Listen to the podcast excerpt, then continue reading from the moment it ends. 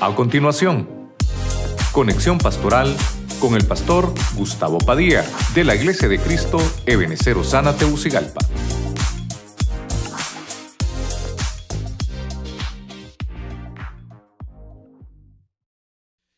Haz conmigo señal para bien y véanla los que me aborrecen y sean avergonzados, porque tú, Jehová, me ayudaste y me consolaste. Mire qué lindo ese versículo. Voy a, a volverlo a leer, hermano, porque para mí ha sido una gran bendición, ¿verdad? Yo quiero trasladarle eh, eh, esa, esa misma administración en mi corazón para usted. Mire lo que el salmista, mire lo que el salmista está escribiendo. Eh, usted sabe que David estaba siendo perseguido, estaba atravesando dificultades, tenía enemigos, personas que lo aborrecían. Pero mire cómo dice el Salmo 86, 17, haz conmigo señal para bien. Diga conmigo, señal para bien. Oiga eso.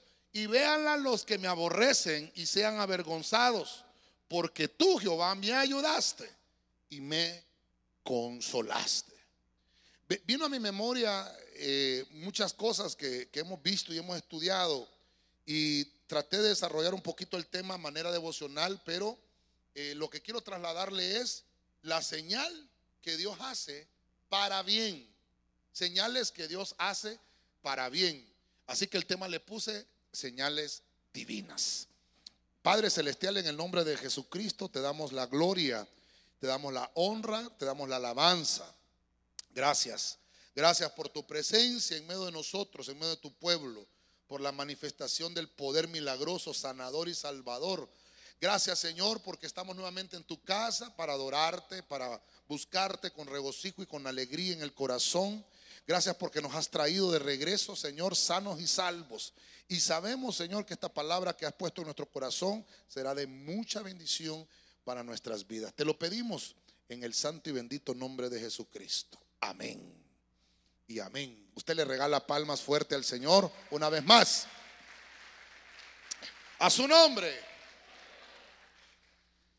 Eh, siempre que, estamos en oración, yo le quiero decir eso y se lo, he enseñado. Siempre que estemos en oración es bueno pedirle al Señor una señal. Siempre que hagamos algo o que vayamos a desarrollar algo, Dios es un Dios de señales. Dios es un Dios de señales. Es más, dice la Biblia que el Señor va a poner una marca, ¿verdad? Una marca sobre nosotros, ya está puesta. Esa marca es la señal del arrebatamiento es la señal con la que todos hemos sido marcados por el Espíritu Santo. Que tal vez, sí, aquí me lo dejas. Vamos a ver, ese es tuyo, ¿verdad? Ah, bueno, no vamos a preguntar, aquí lo vamos a hacer. Está bien, solo este, gracias. Entonces, eh, las señales que Dios hace son señales para bien. Me, dediqué a buscar versículos donde exactamente puedo encontrar señales divinas, señales de Dios que nos traen ese beneficio.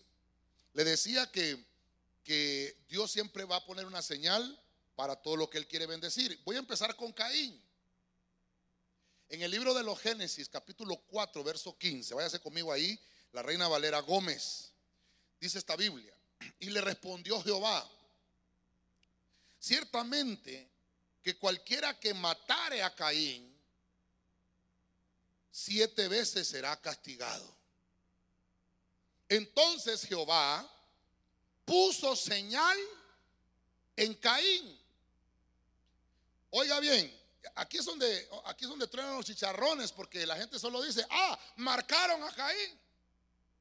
Y por eso se lo tengo ahí subrayado, para que no lo matase cualquiera que le hallara. Entonces, mm, voy a, voy a ver la primer señal y voy a tomar eh, esta gran señal puesta en un, en un pecador que yo le puse penitente. Algunos, eh, eh, bueno, según la Biblia dice que Caín era errante. El castigo que se le dio a Caín por haber matado a su hermano fue errante, serás errante en la tierra. Y entonces Caín dijo, qué grande es este castigo. mire qué terrible, cuando estaba matando al hermano, no se fijó en eso, pero sí empezó a reclamar, pero qué grande es mi castigo. Entonces dijo Caín, ah, el que mate a Caín va a ser maldecido. Es que Caín es terrible, ¿verdad? Pero mire lo que, entonces Dios cambia los dictámenes y dice, no, no, no, responde el Señor. Mire lo que dijo el Señor, no, no, no, ciertamente cualquiera que mate a Caín, siete veces será castigado. O sea que la gente, o, o, lo que nos han enseñado, o lo que nos han predicado es que marcaron a Caín por maldad. Marcaron a Caín por pecador. No, no. El Señor marcó a Caín para guardarlo a él. El Señor, eh, yo no sé si esta mañana me voy a lograr dar a entender lo que, lo que puso el Señor en mi corazón, pero lo que Dios estaba diciendo, mira Caín, te quiero tanto. Eres un pecador penitente. Dios ama al pecador, pero aborrece el pecado. Y entonces le dice, te voy a marcar porque no quiero que te maten. Porque la gente, hermano, mire, no, no nos vamos a ir al callejón de las trompadas, ¿verdad? Viendo cuál fue la marca de Caín. Algunos, eh, eh, cuando vemos ahorita estas, estas eh, películas de Semana Santa, ¿verdad? Dicen que lo marcó en la frente. Ya vemos que, no, si la Biblia no dice a dónde lo marcó. No dice la Biblia dónde lo marcó. Otros dicen que le cambió el color de la textura de su piel. Algunos dicen que lo hizo de otro color de piel. Pero recuerde que en nuestro planeta hay cuatro colores de piel no? Creo que una vez lo vimos, ¿verdad? Cuando estuvimos estudiando también eh, los seres vivientes.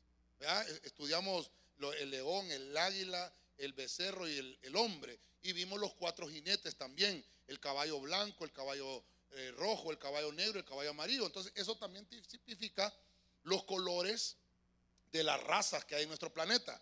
Por ejemplo, en la blanca son todos los que son eh, americanos, rusos, de, Gran Bretaña, ¿verdad? Ese color de piel de ellos los caracteriza.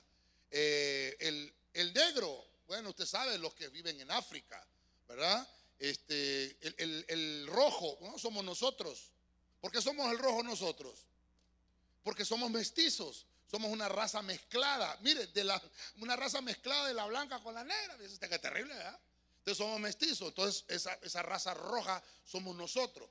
Pero está la amarilla. ¿Quiénes son los amarillos?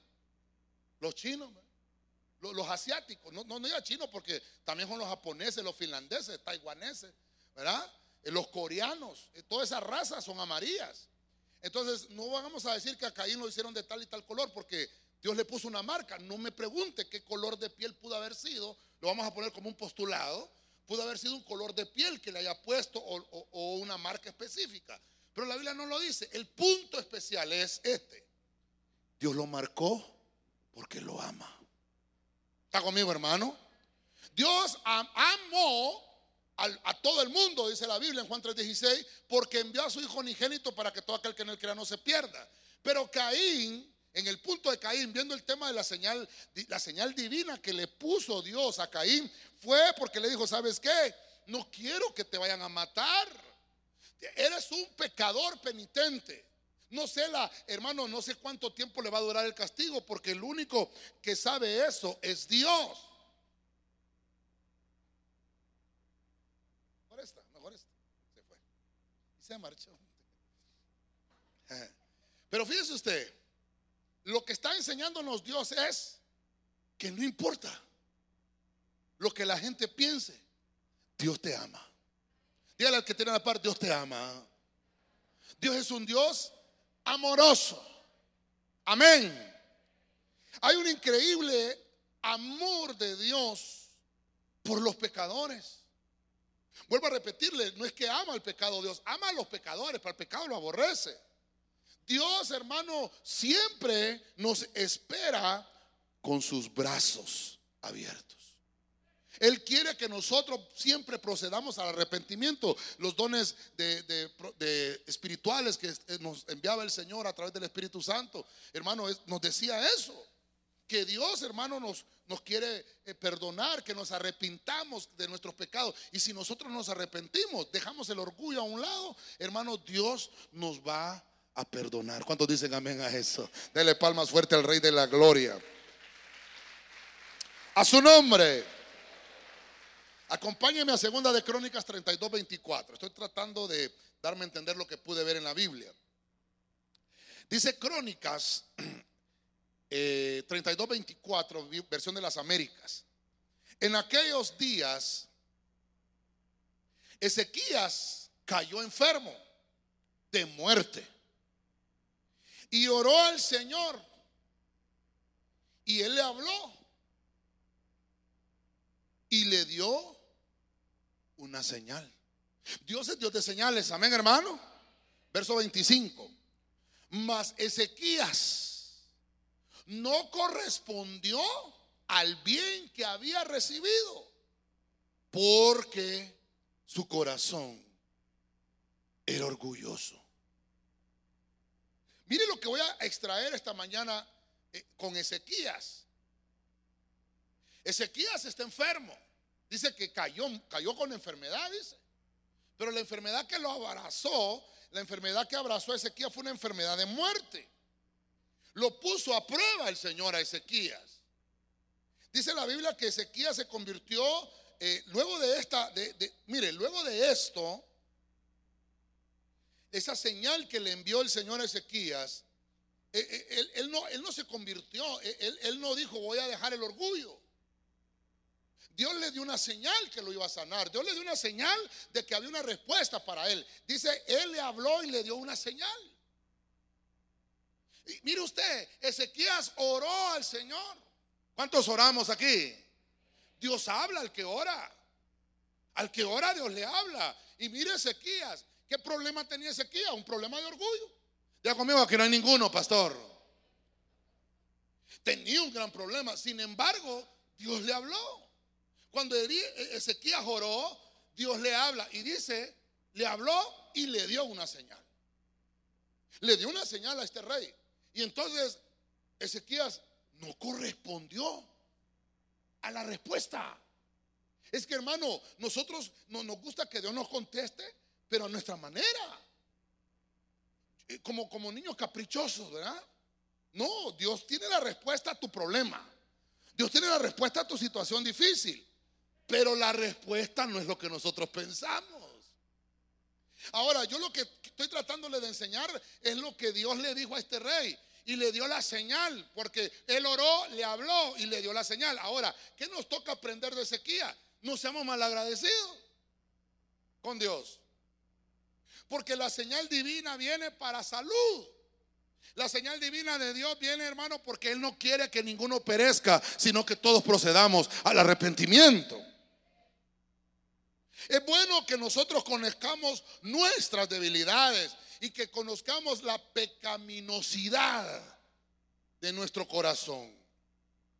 Para que no nos enorgullezcamos, ¿verdad? Como lo hizo este rey. Y eso nos va a servir para que no confiemos en nuestras propias decisiones, sino que confiemos en las decisiones que Dios nos envía, porque como somos sus hijos, Dios nos habla. Este rey dice que él no, no respondió o, correspondió, sería, ¿verdad? Al bien que Dios le había hablado. Tenía algo malo Ezequías en su corazón. Su corazón se enalteció. Pero al final, hermano, al final Dios lo sana. Pero fíjese que en este punto Ezequías le devuelve mal a Dios por los favores. Mire, voy a enfocarme solo en esta parte. Pero como que los favores de Dios eran un combustible que alimentaban el orgullo de Ezequías. Entonces, a veces, hermano, Dios nos hace favores a nosotros. ¿qué es un favor? Es algo que no merecemos. es algo que alguien, usted eh, está pidiendo ayuda y alguien le, da ese, socorro, esa ayuda, y usted tal vez ni, ni, lo conoce a la persona. De eso se trata el buen samaritano, ¿verdad? De que uno ayuda a una persona sin conocerla. Eso es un favor. Y si a usted le ayuda a alguien, usted le dice, gracias. Esa persona que le ayuda no lo conoce, cómo es usted, si es malo, si es bueno, si es cristiano o no es cristiano, no importa, usted lo ayuda. Eso mismo hace Dios con nosotros. Hermano, no es que Dios, hermano, dice, ah, este es un gran orgullosote, no lo voy a ayudar. No, mira el rey. El rey oró al, Señor y le dijo, mira, sí, yo te voy a sanar. Y le puso señal. Y lo sanó. Usted más adelante puede ir a leer la historia. Pero como Dios le hablaba a Ezequiel, se inflaba. A mí me habla el Señor. ¿Ya vos te habló? a mí sí me habló. Pero mire qué terrible cuando los favores de Dios se convierten en el combustible de un orgullo. Necesitamos, hermanos, ser humildes. Porque Dios les habla a todos. Me escribió una persona por por el Facebook y me pidió una, me, pidió que le respondiera a una consulta que él tenía.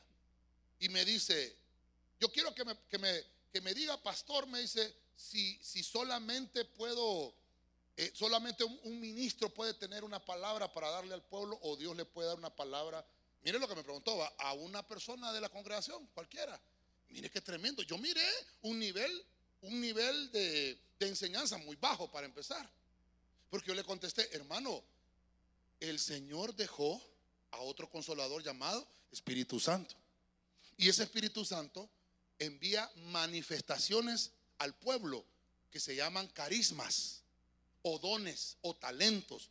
Y a través de esos dones nos habla. Usa los hermanos de la... No necesariamente el pastor. Es más, a veces es palabra de confirmación. Bueno, hoy tuvimos una palabra de confirmación. Que Dios nos habla, que Dios nos responde. Entonces, no nos sintamos orgullosos. Imagínense yo como pastor, solo a mí me habla el Señor, a usted ninguno de ustedes les habla. No, si Dios le puede hablar a usted. Es más, si usted tiene comunión con Dios, si usted ora al Señor, mire lo que hizo Ezequías, oró y Dios le contestó. Entonces, ¿qué es lo que, es lo que te está diciendo el Señor? Mira, no importa cómo tengas tu alma, si está con pecado, no importa. Pero si tú me la entregas, yo voy a cambiar esa alma y la voy a limpiar. Y si tienes un orgullo, lo voy a erradicar, dice el Señor. Te voy a limpiar y no solamente te voy a sanar el cuerpo, también te voy a sanar el alma. ¿Cuántos lo creen? Déselo con fuerza pues al Señor, con todo su corazón.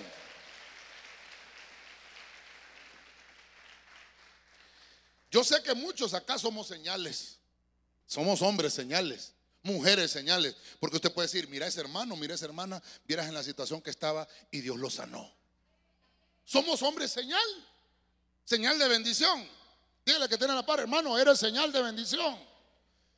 Estábamos en una pandemia y se murieron un montón, pero tú estás vivo todavía por la misericordia del Señor. No hemos sido consumidos a su nombre. Éxodo 4.8, versión textual. Mire, estamos hablando de las señales que hace Dios.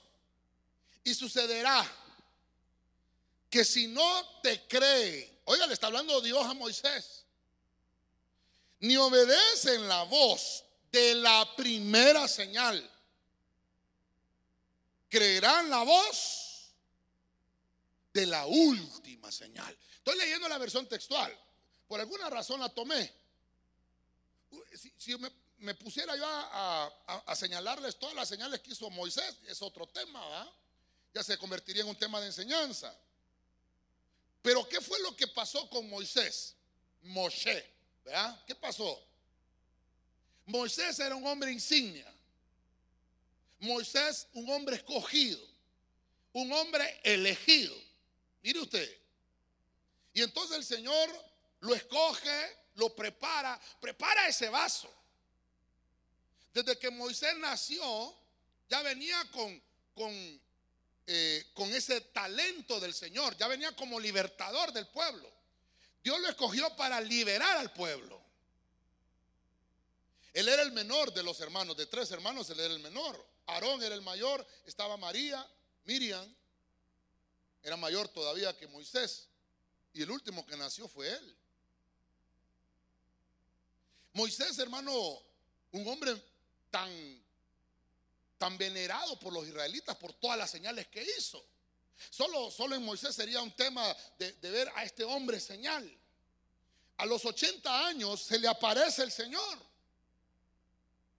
Cuando él ya tiene 80 años. Porque a los 40 años, usted recuerda, eso lo enseñamos en intermedia también. Cuando él tenía 40 años, él pensó que ya estaba preparado y listo para liberar al pueblo. Pero Dios no le había dicho nada, Dios no lo había habilitado, Dios no lo había ungido, Dios no lo había marcado todavía. Y empezó a hacer en su trabajo ministerial, pero a su manera. A los 80 años, 40 años después de estar en el desierto, escondido, se le aparece el Señor. Y lo primero que le dice, Moisés, en una zarza, Moisés, quítate esas sandalias egipcias, porque el lugar donde estás es santo. Y entonces Moisés se tuvo que quitar aquel, aquel calzado que traía, aquella mentalidad que lo arropaba, porque ahora vas a ser un hombre señal. Una de las primeras señales que vio Moisés fue esa zarza que no se consumía. Y luego Dios le habló y le dice, vas a ir a liberar a mi pueblo. Y entonces Moisés le dice, pero ¿cómo voy a ir? Si yo soy tartajo. Yo voy a poner las palabras en tu boca. Yo voy a poner mi palabra en tu boca. otra señal. Bueno, le dice, pero si no me creen, entonces dice, sucederá que si no te creen, ni obedece, porque una cosa es creer y otra cosa es obedecer. Hay mucha gente que cree, pero no es obediente. No, si creen y obedecen a la primera señal. Bueno, entonces si no, van a creer a la última. ¿Cuál fue una de las señales? Le dijo el Señor, tira la, vara que tienes en la mano a tierra. Y la tiró, hermano, y se convirtió en serpiente. ¿A qué vara? Ahora le dice, tómala de la, de la cola a la serpiente. Y cuando la tomaba de la cola, otra vez vara. Mire el milagro, la señal. Un animal del reino animal, una serpiente, pasar al reino vegetal, una vara, y viceversa del reino vegetal al reino animal. Es una, señal poderosa. Y le dice, y, vas a llevar otra. Mete tu mano en el costado. ¿Y qué pasó? Ahora saca la mano. Y sacó la mano llena de lepra. La lepra, hermano, en aquellos entonces era como el COVID ahorita, hermano. Miraban a alguien que tenía manchas blancas, hermano, y decían cruz, cruz, cruz, que se vaya el diablo y que venga Jesús, hermano y lo sacaban afuera del campamento y lo tenían allá, hermano, y, era incurable en aquellos entonces. Y entonces le dice el Señor, ahora vuelve a meter tu mano. Y ahora vuelve a sacar y se había desaparecido la lepra. Mire las señales, estoy hablando de las primeritas señales. Entonces le dice el Señor a Moisés, esas señales las vas a llevar porque van a seguirte las señales. Las señales, lo que hagas, porque yo estoy contigo. Esas señales solamente van a servir para identificar que yo estoy contigo para una habilitación específica, liberar al pueblo. Y entonces se presentó entre Faraón. Y ya sabe usted, ya llevaba la señal de la mano, la señal de la, de la serpiente con la vara. Pero los brujos y los hechiceros de Faraón imitaron las señales. ¿Se da cuenta? Cuando Moisés llega, entonces dice, bueno, deja ir a mi pueblo. Y este faraón dijo, no, no voy a dejar ir. Bueno, van a empezar las señales ahora. El, el agua del Nilo se va a convertir en sangre. Van a haber ranas, van a haber piojos, va a haber granizo. Usted sabe las 10 plagas de Egipto. 10 señales. O sea, de las 10 señales, de las 10 plagas, súmele usted la señal de la zarza, la señal de la mano, la señal de la vara. ¿Cuántas señales llevaba Moisés? Era un hombre señal. Porque Dios estaba con él. Amén. Y una señal es algo prodigioso que vemos los humanos y que nosotros podemos decir, caramba, esto solamente lo puede hacer Dios. Cuando vieron sus hermanos a Moisés, dijeron, el único que pudo haber cambiado a Moisés es Dios. Y por eso es, hermano, que yo le traté de poner aquí en esta señal divina a un hombre, a un ícono, a Moisés, al que sacaron de las aguas. Lo sacaron de un ambiente tóxico, lo sacaron de un ambiente, hermano, eh, tétrico, lo sacaron de la casa de los faraones, no sé cuántos dioses adoran los, los egipcios, lo sacaron de ahí no solamente fue por su nacimiento, porque eso tipificó todo lo que Dios podía hacer con su pueblo. Que no importara el ambiente y la generación con la que viviera, Dios siempre va a liberar a su pueblo. Daniel, Daniel, un hombre, bueno, un joven que fue capturado cuando Nabucodonosor conquistó Israel y se trajo todos los jóvenes. Se llevó a, Daniel, hermano, lo capturó y se lo llevó y les enseñaron el lenguaje de, de, Babilonia, les enseñaron el vestido de Babilonia, les enseñaron las costumbres, les enseñaron cómo debían de comer. Y dijo Daniel, yo no me voy a contaminar con nada de Babilonia. De la misma forma el Señor tuvo que desintoxicar a Moisés. Y por eso es que le digo, de la misma forma nosotros que vivimos en medio de una generación perversa, dice la Biblia, somos los hombres y las mujeres señales de que Dios está con nosotros.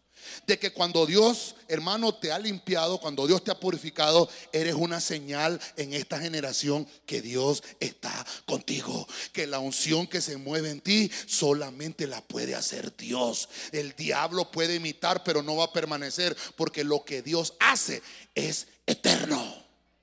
Él te limpió con un propósito de poder liberar, hermano, al que está encadenado, de poner en tus labios una palabra, el Evangelio, y de predicarla a todos aquellos que no han venido al arrepentimiento y decirle, yo soy testimonio de que nuestro Señor Jesucristo cambia.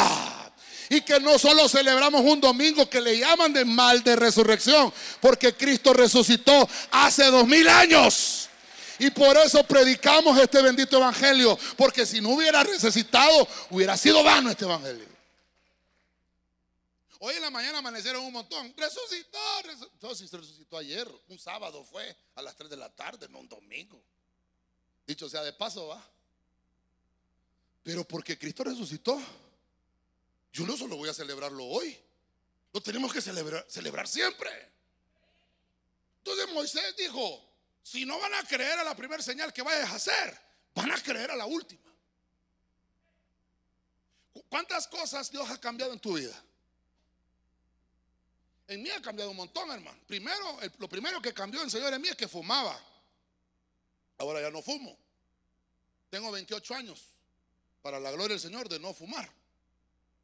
Me gustaba el, el alcohol, no la cerveza. Y hace 28 años dejé de, beber. Nunca más volvió a entrar alcohol, solo externo, no interno. Por sanitización, dice aquel, ¿verdad? Hermano, y los amigos que tenían, hey, si más bien este fue el que me enseñó a fumar, decían. Dios lo cambió al gordo, mira.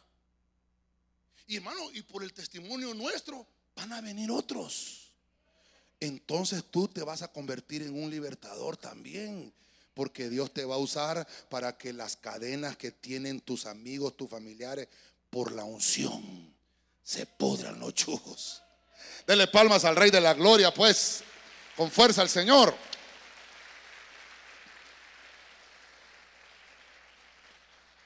Mire, nuestra, nuestra vida es una señal, pero solo Jesús es el que puede expulsar del alma humana el poder del diablo.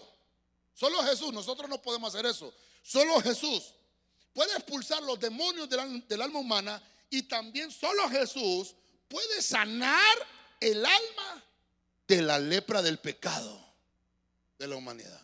Por eso es que Moisés llevaba las señales de la lepra en su mano, la señal de la vara de convertir de un reino de, vegetal a un reino animal, las señales, hermano, de, de, poder decir el agua se convierte en sangre, van a salir ranas, van a haber mosquitos y profetizarlo y que se cumpla.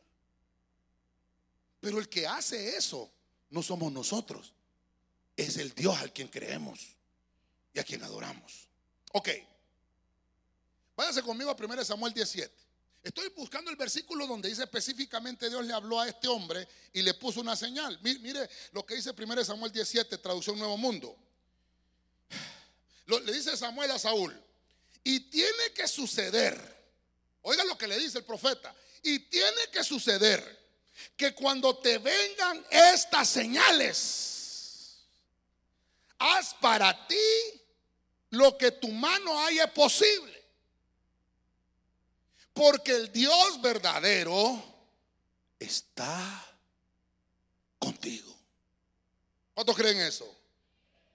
Mire, el pueblo de Israel en esta historia quería rey, porque todas las naciones tenían rey, pero, pero Dios, hermano, decía, no, hombre, ustedes no están listos para tener rey. Les voy a poner un sacerdote y les puso a Samuel.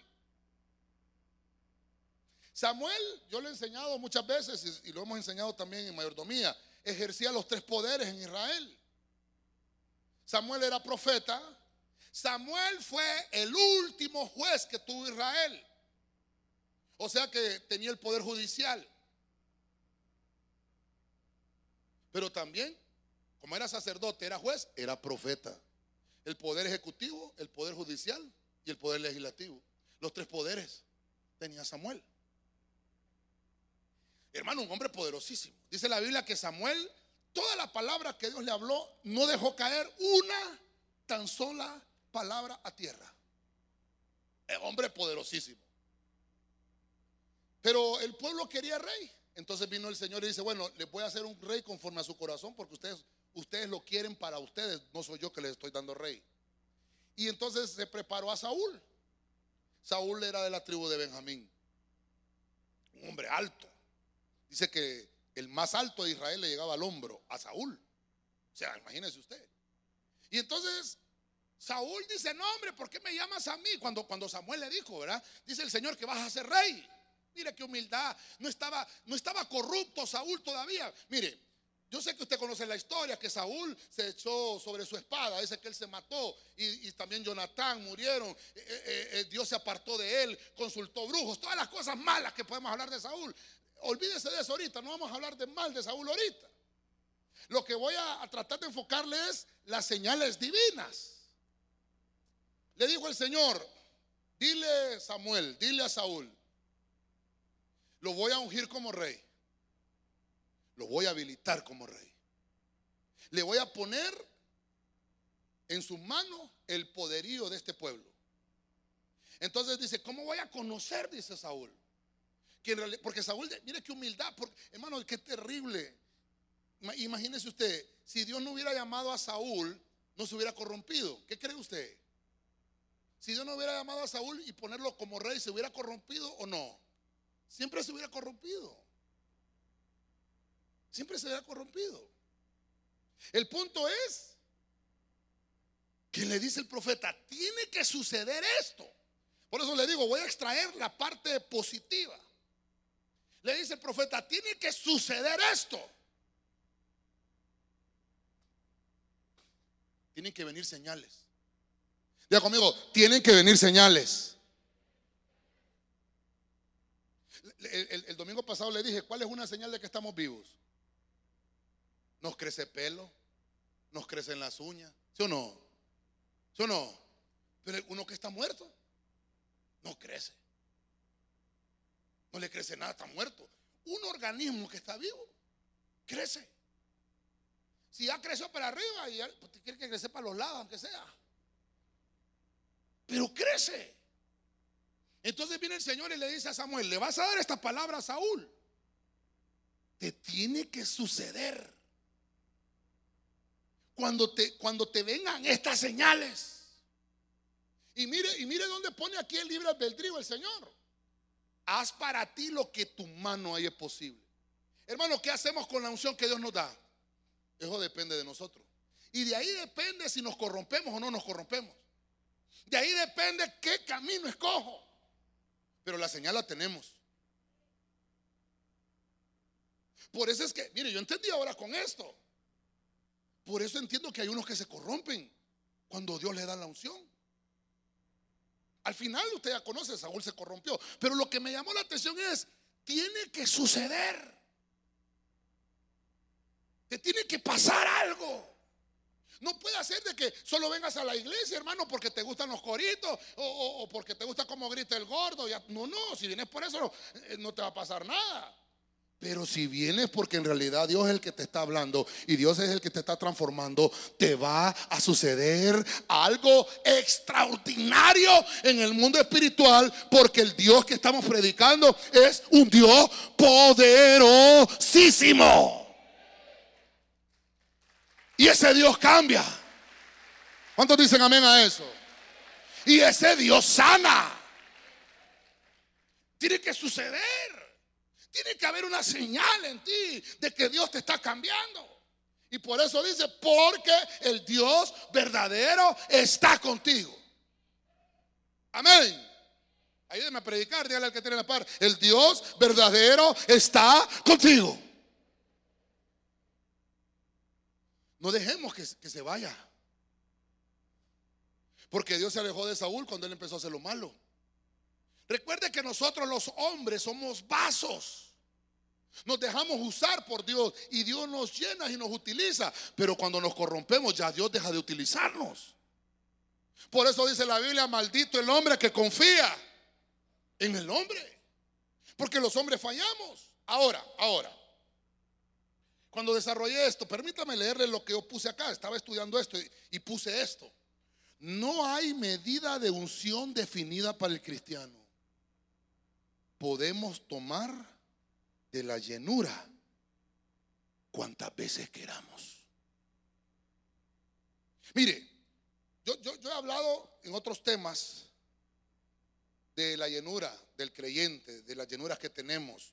Por ejemplo, necesitamos ser llenos del Espíritu Santo. Necesitamos ser llenos de conocimiento. Eh, necesitamos ser llenos de riqueza, pero no solamente la, la riqueza física, sino que la riqueza espiritual. Pero la unción, hablando de, lo que es la unción, hay, una, unción de Dios para nosotros. Y, pongamos que es como que cuando usted necesite algo en su cuerpo, necesita alimento o necesita agua. Entonces, esa unción está ahí. Usted toma cuanto usted quiera. E, el, Señor no, no, no está diciendo, mira, mira, solo te voy a dar esta medida de unción. Dios nunca nos ha dicho eso. Dios dice, ¿te quieres llenar? Llénate. ¿Quieres que esté contigo? Ah, llénate. Entonces, yo necesito agua. Tomo lo que yo necesito. Pero a veces puedo tomar más de lo que yo necesito. Yo le digo a los hermanos, todo en exceso es malo, hasta el agua. Porque después usted, un corre que te alcanza, le va a agarrar al baño a ir a hacer pis, ¿verdad? De tanta agua que se voló. Hasta el agua es mala en exceso. Y no tiene, el agua no es dañina, pero en exceso todo es malo. Ahora, no hay una medida exacta que Dios te diga, vas a tomar solamente esto. No. Es más, cuando nos dan la Santa Cena, ¿qué dice el Señor? Hagan esto. ¿Cómo dice? Todas las veces que ustedes crean hacerlo. Entonces, ¿qué pasó con Saúl? No valoró el honor que le dio el Señor. Entonces Saúl era un hombre señal. Porque dice que después de que estas señales te vengan, ¿sabe cuáles eran las señales? Le dijo Samuel, cuando vayas bajando te vas a encontrar un, esto, te vas a encontrar lo otro. Van a ver unos que están ahí en la escuela de profetas y te va a llenar una atmósfera y vas a profetizar. Y cuando estas cosas te sucedan, dice que la Biblia no vuelve a mencionar que Saúl volvió a profetizar. Pero la unción le dio, le cayó.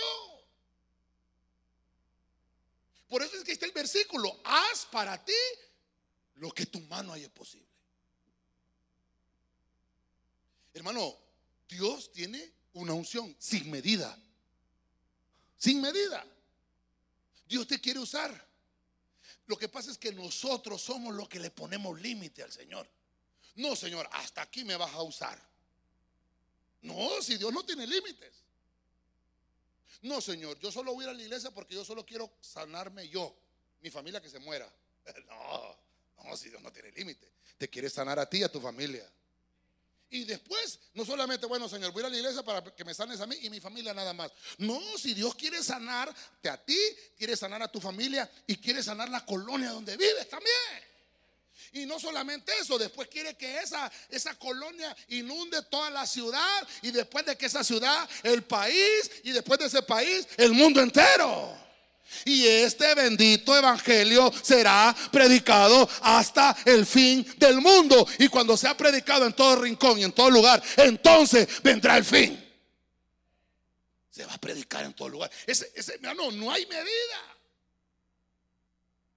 No hay medida. Somos nosotros los que les ponemos medida al Espíritu, al mover del Espíritu. Somos nosotros los que queremos encajonarlo. No, deje que el Espíritu Santo se mueva en usted como Él quiera, porque no hay medida. La unción está de parte del cielo preparada para los hijos. Usted tome lo que usted necesite, porque hay abundancia de riqueza, porque la fuente del cielo nunca se seca nunca se seca.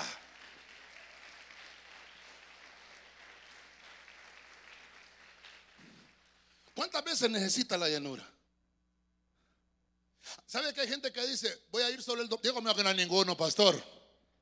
Solo voy a ir el domingo porque solo el domingo necesito llenarme. No, si yo necesito todos los días estar lleno. Pero nosotros decimos, no, yo solo esto quiero, solo este poquito. Dios tiene una medida inagotable.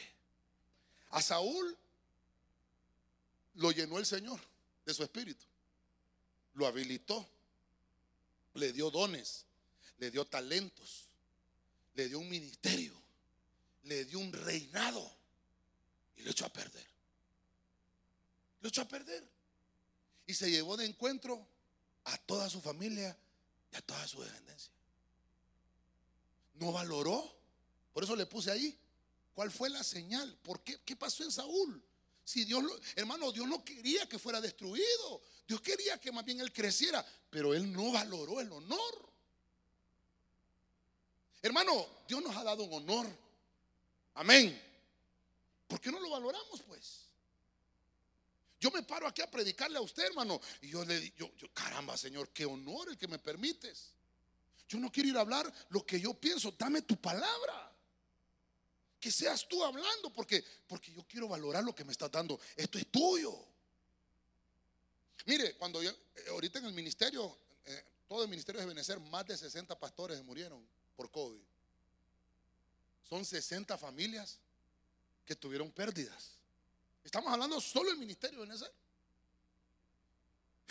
Y mire, hermano, da tristeza. Las pastoras, las esposas de los pastores que eran pastoras tuvieron que tomar el ministerio porque el marido no está. En algunos otros casos, los hijos tomaron la iglesia porque su papá ya no está. Y entonces, hermano, dos años después, y yo me miro aquí, hermano, y sabe qué digo yo, gracias Señor, porque hay unos que no pueden ni dar gracias. Y digo, quiero valorar ese honor que me ha permitido de pararme en un púlpito y predicar tu palabra. De poder servir al Señor. De poder venirle a decir al Señor, gracias por la abundante misericordia que todas las mañanas se renueva para el que es hijo de Dios. Déselo fuerte al Rey de la Gloria.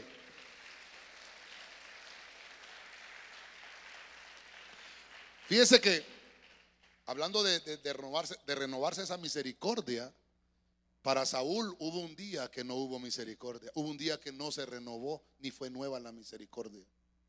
Ese día fue que le quitaron el reino. Necesitamos aprender que las señales las tenemos, valoremos el honor. Ok, mire, el tiempo me ha avanzado, hermano, perdóneme. Mire, Mateo 12:39, palabra de Dios para todos. Pero Él les dijo, la gente mala no cree, que no cree, oiga, la gente mala que no cree es la que pide una prueba. A ellos no se les va a dar ninguna señal. Solamente la que se le dio al profeta Jonás. Verso 40. El 40 nos habla de proceso. Mira el 40. Porque así como Jonás estuvo en el estómago de un pez gigante durante tres días y tres noches, también el Hijo del Hombre estará en la tumba por tres días y tres noches. Interesante. Diga conmigo la señal de Jonás. Vamos, dígalo fuerte, la señal de Jonás. La gente de aquel tiempo, cuando Cristo predicaba, pedía señal. Bueno, pues, nos dé una señal. Porque, vaya, habían oído las señales que le había dado el Señor a Moisés, la señal de Ezequiel, la señal de Caín, vaya, las que hemos visto hasta ahorita. La señal de Saúl. Habían leído, no me señales. Bueno, queremos una señal, Jesús. Pero, pero mire, mire el, ángulo distinto de, de los religiosos. Piden por vanagloria. Piden por egoísmo. Entonces dice el Señor, ¿saben qué? Yo no les voy a dar a ustedes una señal. Yo no voy a hacer nada ahorita. Lo que sí va a suceder y lo que sí va a pasar, no por capricho de ustedes. Estoy, estoy parafraseando, ¿verdad? No por capricho de ustedes. No se les va a dar ninguna señal. La señal que van a ver es la que se le dio al profeta Jonás. O sea, Cristo tomó una señal que ya se la había dado a un, ministro suyo. Mire qué interesante. Le había dado una señal a Jonás. ¿Qué pasó con esa señal? ¿Qué, ¿Qué, fue lo que le pasó a Jonás en esa señal? Dice la Biblia que Jonás se murió en el pez, murió en el estómago del pez. El Señor le dijo, ¿vas a ir a Nínive? No, me voy a ir a Tarsis. ¿Vas a ir a la derecha? No, me voy para la izquierda. Ah, qué burro, dijo el Señor. Burro, ¿verdad? Y entonces, bueno, le voy a enseñar a este hombre. Le voy a enseñar. Te voy a dar una señal. Esas señales solo Dios las da. Es que eso es lo que le quiero ministrar. No sé si a medio entender, pues porque ya voy por la, por la número 5, ¿verdad? La señal que le dieron a Jonás, yo le puse una nueva oportunidad. A ti, hermano, todos los que estamos aquí, Dios nos está dando una nueva oportunidad. ¿Te alejaste alguna vez del Evangelio? Bueno, dice Dios, te voy a dar una nueva oportunidad. Y entonces una vez Pedro se le acercó. Señor, ¿cuántas veces tengo que perdonar a mi hermano? Siete veces. Pero Pedro le estaba diciendo al día. Tengo que perdonar a mi hermano siete veces al día. ¿Qué le dijo el Señor? Mm, ya sé por dónde vas, Pedro. Ya sé por dónde vas. No, no son siete veces al día, son setenta veces siete. Lo mató a Pedro. Yo creo que es que Pedro estaba perdonando a Judas, hermano. Déjeme pensar. Porque ya habían visto que agarraba de la ofrenda, hermano. Este bárbaro este. Pero fíjese, hermano, que, el Señor le dijo, ¿sabes qué? Perdónalo 70 veces. ¿Son cuántas, cuántas veces? 490 veces al día. ¿Cuántas veces perdona usted al hermano? Ni una. Ni una al día. Ay, el Señor nos dice 490 veces. Ahora, ahora. Jonás, pecadote va. Rebelde. Dice la que la rebeldía es como brujería. Rebelde. Y entonces el Señor, hermano, lo mira que va en el barco. Y se levantan las olas, hermano. Hermano, y le sacude el barco a Jonás. El punto es que, que Jonás es el que iba en el barco. Pero como los que iban en el barco tampoco tenían culpa, también los azotó la tormenta. Y mire qué tremendo. Todos ellos tenían dioses paganos. Y todos ellos agarraron a su Dios, velitas y qué sé yo, cosas, ¿verdad? Y empezaron a invocar a sus dioses. Pero el que tenía el Dios verdadero era Jonás. Y Jonás, durmiendo. Hermano, el Dios que tenemos nosotros es poderoso. Cuando las cosas empiecen a tronar, es hora de orar. No de dormir. Hermano, el mundo está tronando allá afuera. ¿Y nosotros? ¡Ey, Jonás! ¡Qué feo estás! No, Jonás, qué feo roncas. no, hermano. Algo está pasando. Entonces, ¿sabe qué dijo Jonás? No, lo fueron a despertar. Jonás, levántate. No, dijo Jonás, no, yo ya sé por qué está lloviendo. Mía culpa. ¿Y, por qué no oras a tu Dios? Estoy enojado con él. Hermano, hay gente que se enoja con Dios, ¿va? ¿Se ha fijado? Si que la culpa no la tiene Dios, la tenemos nosotros. Lo que nos pasa en nuestra vida es culpa nuestra. Pero diga conmigo, aquí no hay ninguno, pastor. No, pero dígalo como que no hay ninguno. Aquí no hay ninguno, pastor. Cuando nos pasan cosas malas, le echamos la culpa al hermano. Es que culpa a este hermano. Es que culpa del, del pastor. Bien, me hubiera quedado un día más en la playa, culto el pastor. No, es que los problemas nuestros, ¿por qué le echamos la culpa a la gente? Yo tengo que revisar qué es lo que está mal. ¿Y sabe qué dijo Jonás? ¿Saben cómo se va a quitar esto? Tíreme al agua. Hermano, pero uno, dos, tres. ¡Puf! Cayó Jonás allá, pulungún. Y hermano, salió el sol, hermano. Y ahí sí en el mar la vida es más sabrosa. Y Jonás, hermano, dice que salió un pescado, ni había caído Jonás. Y se lo tragó, hermano. Oiga, amén. Se lo tragó y se murió. Dice que Jonás no sé si me buscan ese versículo, pero dice que estando en el infierno, dice, oró.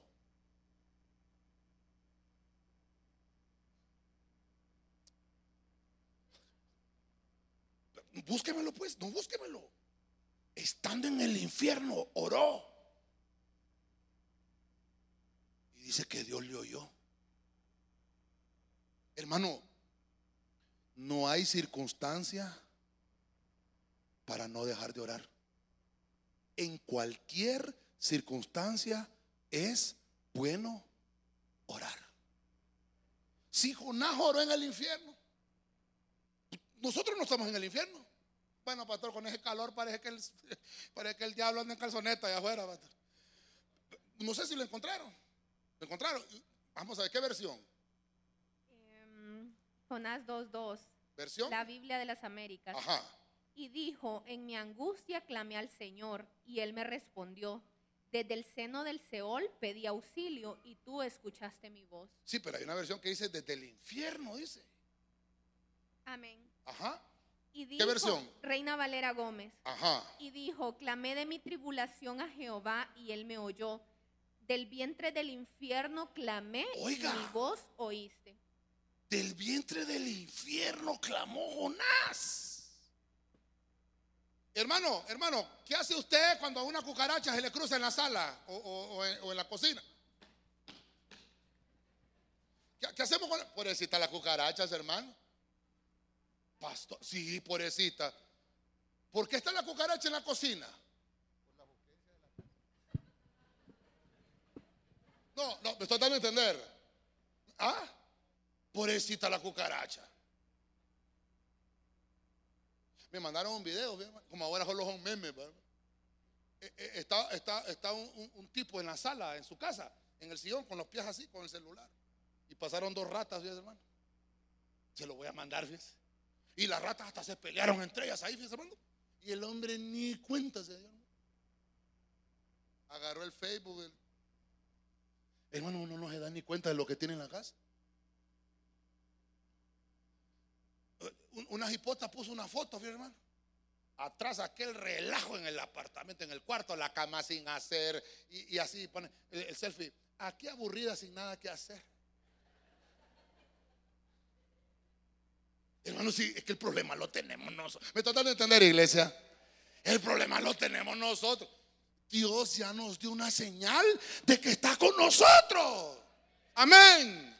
¿Y por qué no le hacemos caso, pues? Y te Jonás está en el infierno, oro. Jonás era el problema.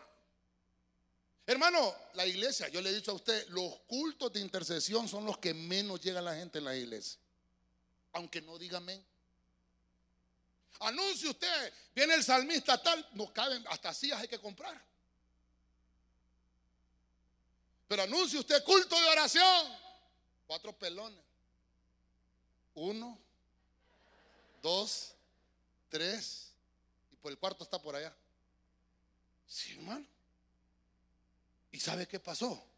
¿Sabe cómo, ¿Sabe cómo lo libraron a Jonás? Orando. Hermano, usted le pidió al Señor que le hablara hoy. ¿Sabe cómo se va a solucionar su problema? Orando. No, pastores, que viera que en la playa no se puede orar. Si oras o no en el infierno. No me diga que en la playa no es, es que me da pena que me vean orando. ¿Cuál es la pena? Párese ahora ya, Señor. Bendice esta playa que no haya COVID, Señor. ¿Y ¿Por qué no puedo orar? Subase al bus, Señor, que ninguno de estos me va a contagiar, Padre. Y subase al orando en todo lugar. Todo lugar es bueno para orar. Porque Dios siempre contesta. Dele palmas fuerte al Rey de la Gloria, hermano. Amén. Mire, le dieron una nueva oportunidad a Jonás. Le dieron una nueva oportunidad. Y le dijeron, ok, te voy a dar otra oportunidad. Vas a salir del pez. Y vas a ir a hacer lo que ya días te dije que hicieras. Y bien mandadito iba Jonás con olor a pescado. ¿Huele al de la par? ¿Huele a Jonás? Bueno, es porque vienen en la playa, hermano. ¿eh? O porque se comió un pescado. Ese no se lo tragó el pescado, él se tragó el pescado. Hermano, y dice que fue a hacer. Usted ya conoce la historia. Lo que le quiero ministrar es: hay nuevas oportunidades. Entonces Dios te está dando una nueva oportunidad. Amén, hermano. Ah, hermano. Nosotros tenemos pecadotes, hermano. No señalemos los pecados de la gente. Preocupémonos por nuestro pecado porque Dios nos da una nueva oportunidad a pesar de que no la merecíamos. Grande ha sido la misericordia de Dios para con su pueblo. Todos los días y todas las mañanas son nuevas su misericordia. Todos los días y todas las mañanas hay nuevas oportunidades para el bendito pueblo de Dios. Si usted es pueblo de Dios, dele palma fuerte al rey. A su nombre. Sube el piano, por favor, aunque sea el piano, sube el piano ahorita. Josué 2.12. Mire la versión Huneman. Porque a rato está preguntando por qué pidió el pastor un- algo rojo. Ahí está Raab. Josué 2.12. Y ahora juradme por el Señor Dios, pues os hago misericordia. Y haced también vosotros misericordia en la casa de mi padre. Y dadme, oiga lo que dice, dame señal cierta. No me van a engañar. Verso 13. Ay, El 13 va. Y coged vivos la casa de mi padre y a mi madre y a mis hermanos y a toda mi casa y todo cuanto tienen y salvaréis mi alma de la muerte. Entonces, usted no le pongo más, usted ya conoce la historia, pues. Usted no sé cuántos años de evangelio tiene. ¿Sabe qué le puse a Raab? ¿Cuál era la señal de esa mujer? Recordar la promesa. Nos faltan dos domingos para Santa Cena, ¿verdad? Váyase recordando desde ahorita la promesa. Por eso ese canto es hermoso, ¿verdad? La promesa que me hiciste, tú cumplirás.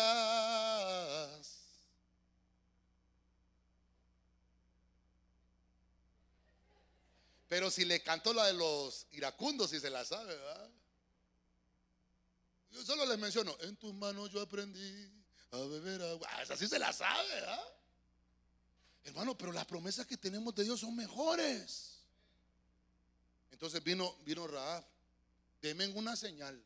Mire que ella dijo, no, denme una señal buena.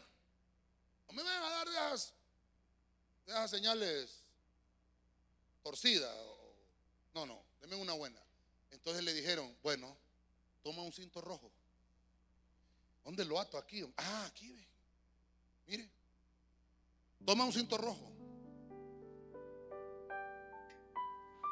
¿Ah? Mire. Toma un cinto rojo. Ay, se me acabó el tiempo. Me regala 20 minutos, hermano. Toma un cinto rojo y lo vas a atar a tu casa. Esa va a ser la señal. Esa va a ser la señal. ¿Por qué rojo? A Moisés le dieron una señal.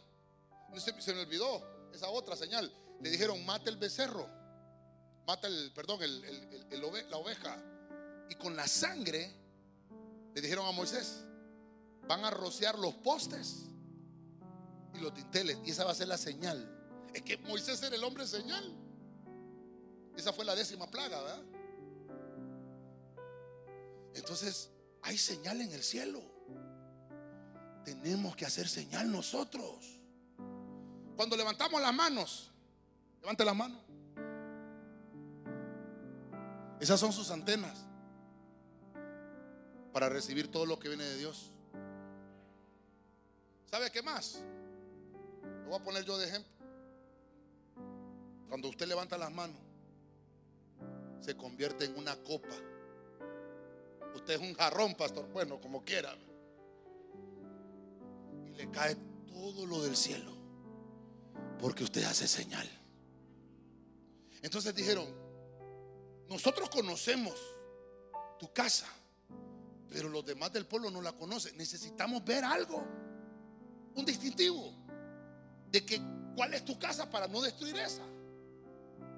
Y, la casa de Raab estaba en el, en el muro de Jericó.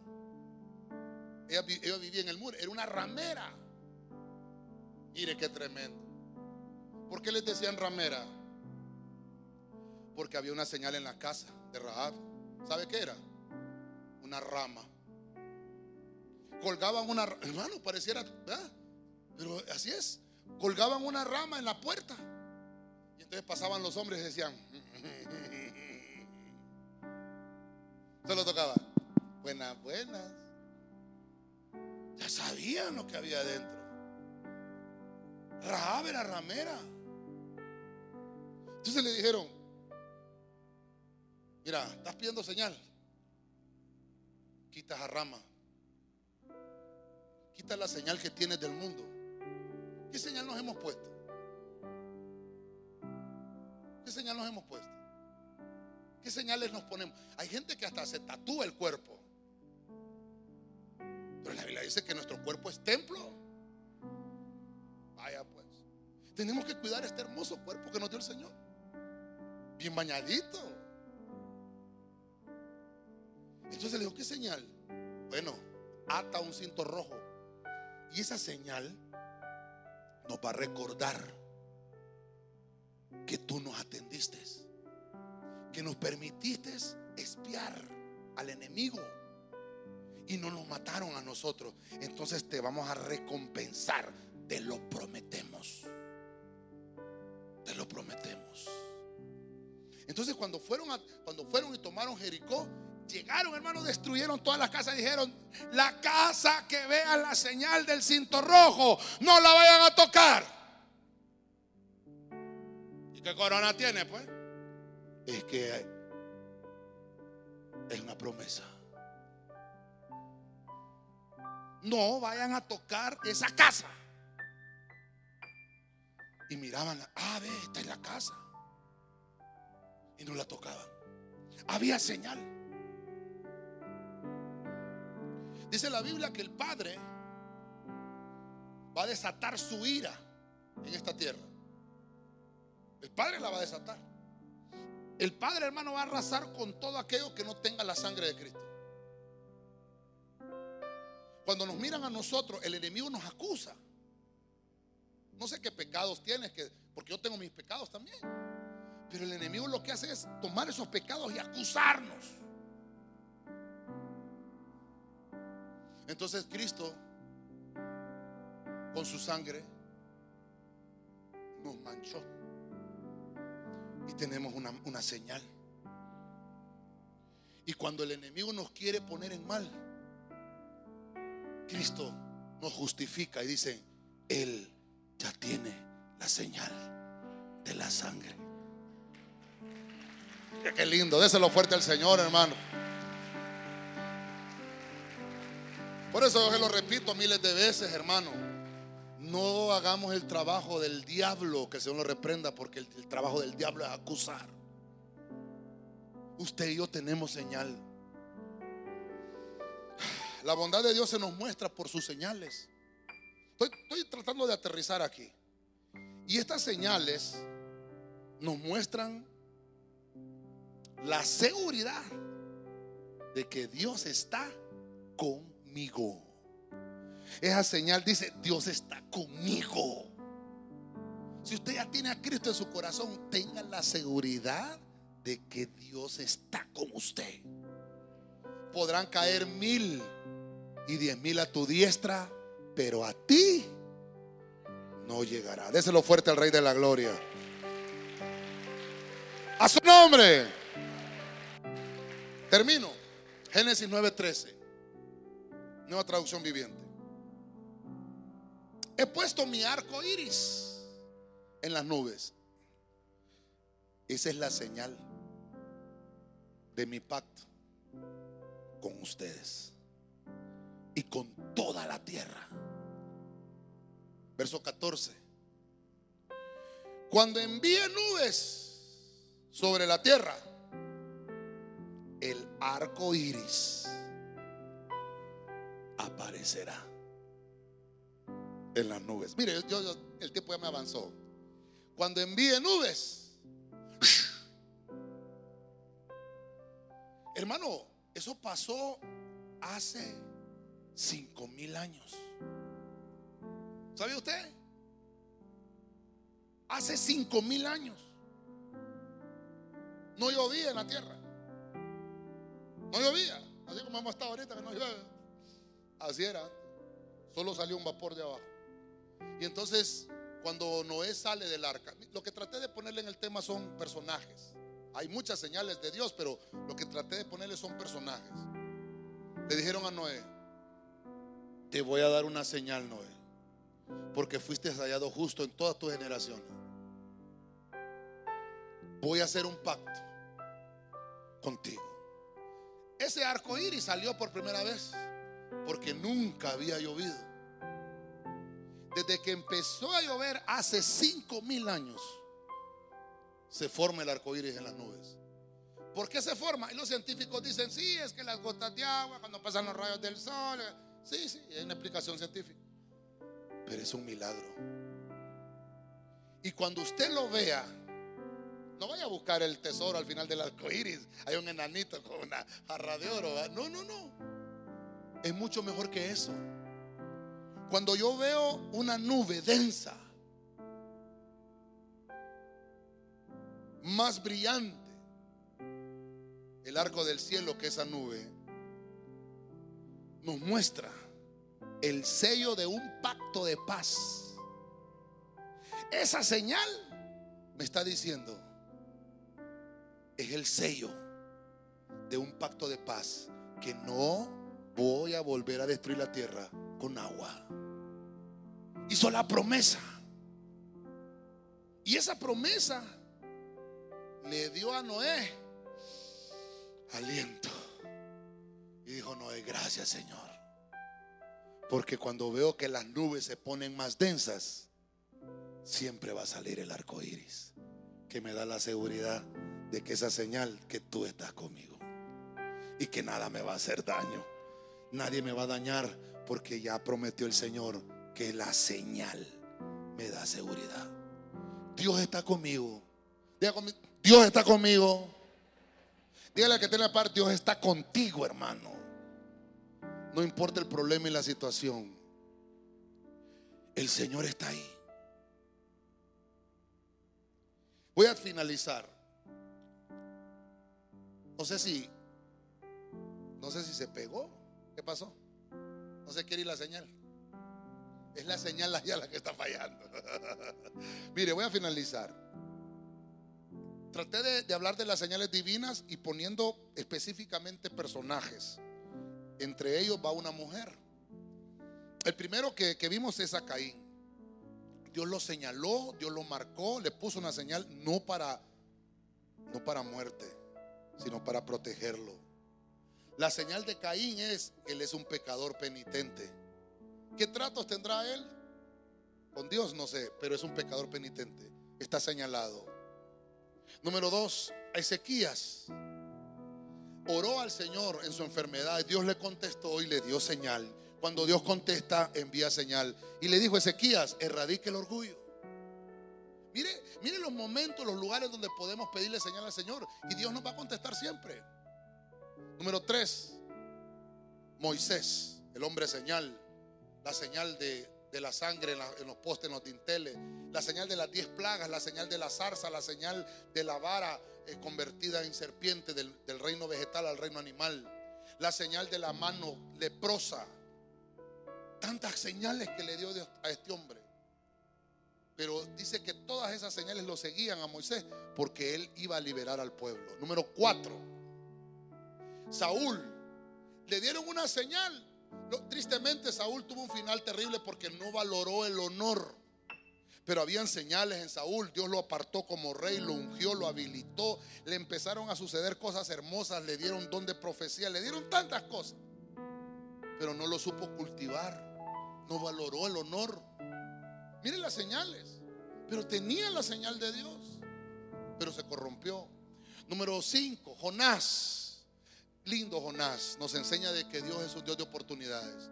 Le puse nueva oportunidad, porque es una nueva oportunidad que nos da el Señor todos los días de poder enmendar las cosas malas que hemos hecho.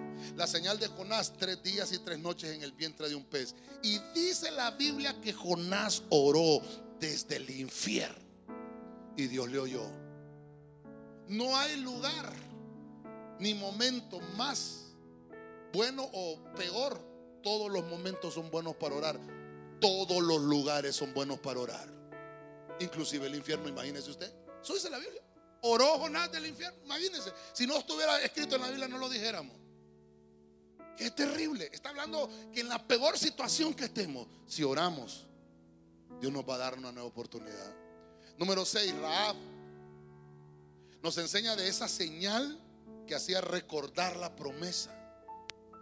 Nosotros tenemos esa señal en nosotros y en nuestra familia. La promesa dice, cree en el Señor Jesucristo y serás salvo. Señal.